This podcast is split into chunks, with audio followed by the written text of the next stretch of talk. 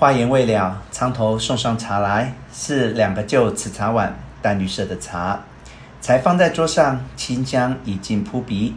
只见那女子接过茶来，漱了一回口，又漱一回，都吐向炕池之内去，笑道：“今日无端谈到道学，先生令我腐臭之气沾污牙齿，此后只许谈风月矣。”子平连声诺诺，却端起茶碗呷了一口，觉得清爽异常。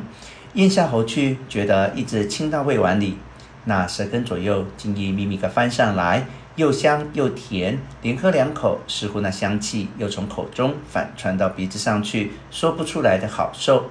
问道：“这是什么茶叶？为何这么好吃？”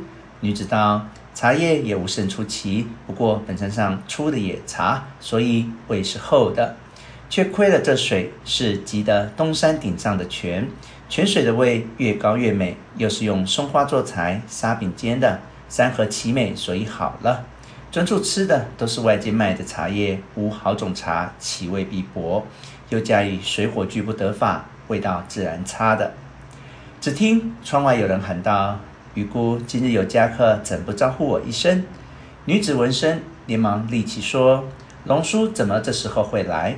说着，只见那人已经进来。着了一件深蓝布百纳大棉袄，磕头不束带，亦不着马褂，有五十来岁光景，面如卧丹，须染漆黑。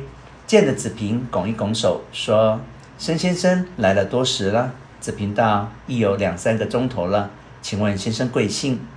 那人道：“隐姓埋名，以黄龙子为号。”子平说：“万幸万幸，拜读大作已经许久。”女子道：“也上炕来坐吧。”黄龙子遂上炕，至炕桌里面坐下，说：“余姑，你说请我吃笋的呢？笋在何处？拿来我吃。”余姑道：“前些时倒想挖去的，偶然忘记，被藤六公占去了。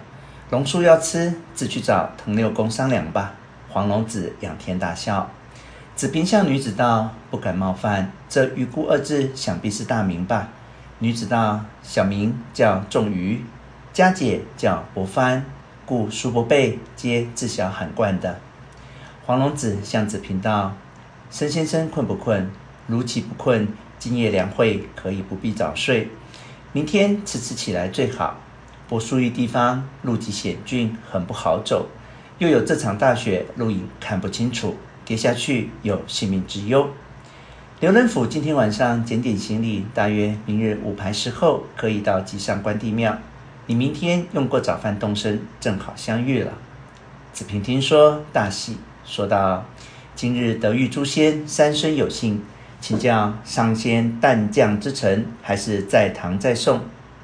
黄龙子又大笑道：“何以知之？”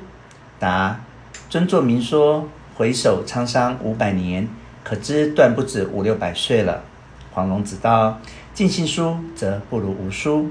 此彼人之游戏笔墨耳。”公只当《桃花源记》读可以，就举起茶杯品那新茶。余姑见子平杯内茶已将尽，就持小茶壶代为斟满。子平连连欠身道：“不敢。”亦举起杯来详细品量。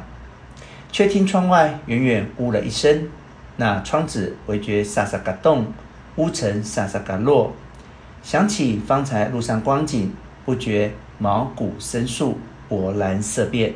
黄龙子道：“这是虎啸，不要紧的。三家看着此种事物，如你们城中人看罗马一样。虽知他会踢人，却不怕他，因为相习已久。知他伤人，也不是常有的事。山上人与虎相习，寻常人故避虎，虎也避人，故伤害人也不是常有的事，不必怕他。”子平道。听这声音，离此尚远，何以窗子竟会震动，屋尘竟会下落呢？黄龙子道：“这就叫做虎威，因四面皆山，骨气常聚，一声虎啸，四山皆应。在虎左右二三十里，皆是这样。虎落到了平原，就无这威势了。所以古人说，龙落离水，虎落离山，便要受人遐侮的。”即如朝廷里做官的人，无论为了什么难，受了什么气，只是回家来对着老婆孩子发发飙，在外边绝不敢发半句阴话，也是不敢离的那个官，同那虎不敢去山，龙不敢失水的道理是一样的。子平连连点头说：“不错，是的。只是我还不明白，虎在山里为何就有这大的威势，是何道理呢？”黄龙子道：“你没有念过《千字文》吗？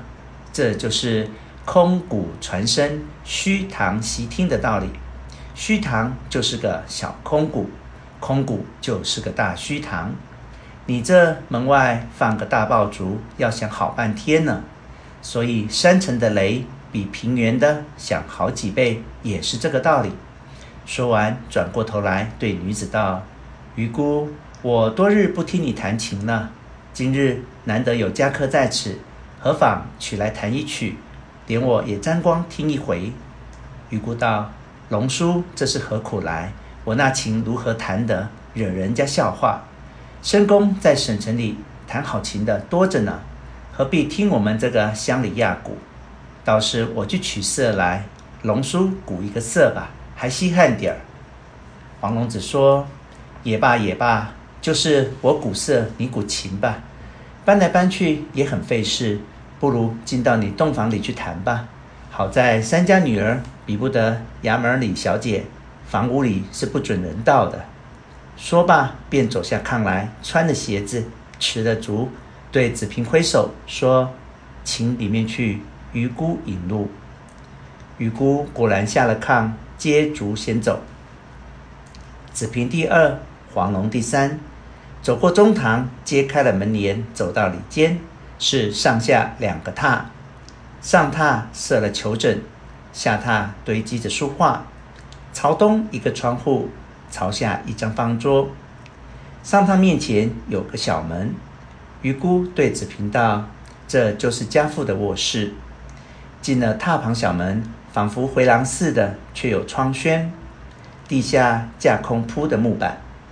向北一转，又向东一转，朝北朝东具有玻璃窗。北窗看着离山很近，一片峭壁穿空而上，朝下看像圣僧似的。正要前进，只听砰砰破落几声，仿佛山倒下来个响，脚下阵阵摇动。子平吓得魂不摄体。未知后事如何，且听下回分解。平。诗在郭璞朝堂之间，文和流仙，羲和而依。